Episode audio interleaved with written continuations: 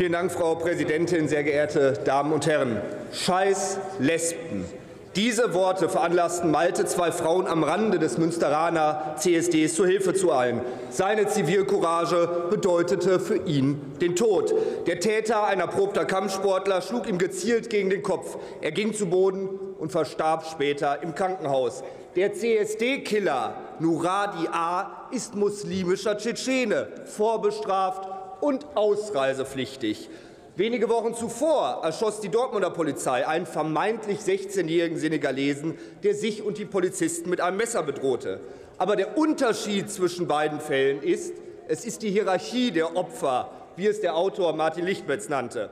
Während sich schnell eine politmediale Welle der Empörung über die Erschießung des Senegalesen formierte, man der Polizei strukturellen Rassismus attestierte und anti-weiße Kundgebungen organisierte, schwieg das Establishment zur Ermordung von Malte.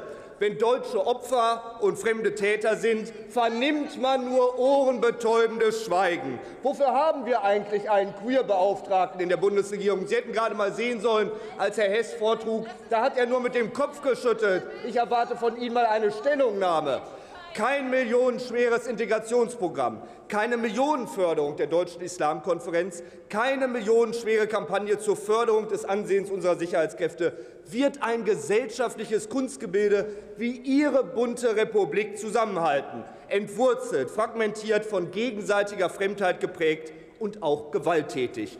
Diese unsichere, zerfallende Gesellschaft ist das Produkt Ihrer großen experimentellen Anordnung oder wie Sie es nennen, ihrer großen Transformation. Ohne ihre große Transformation wäre dieser haushalterische Kit überhaupt nicht notwendig.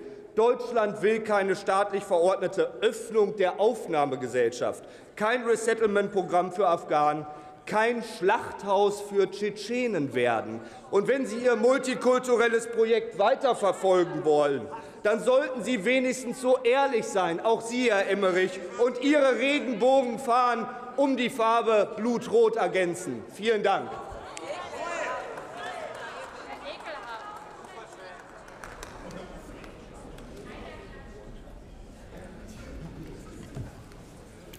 Herr Helferich, für diese für die Formulierung, dass wir hier ein Schlachthaus sind.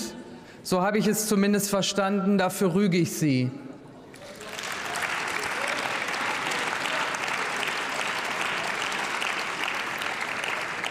Nächste Rednerin für die SPD-Fraktion Peggy Schierenbeck.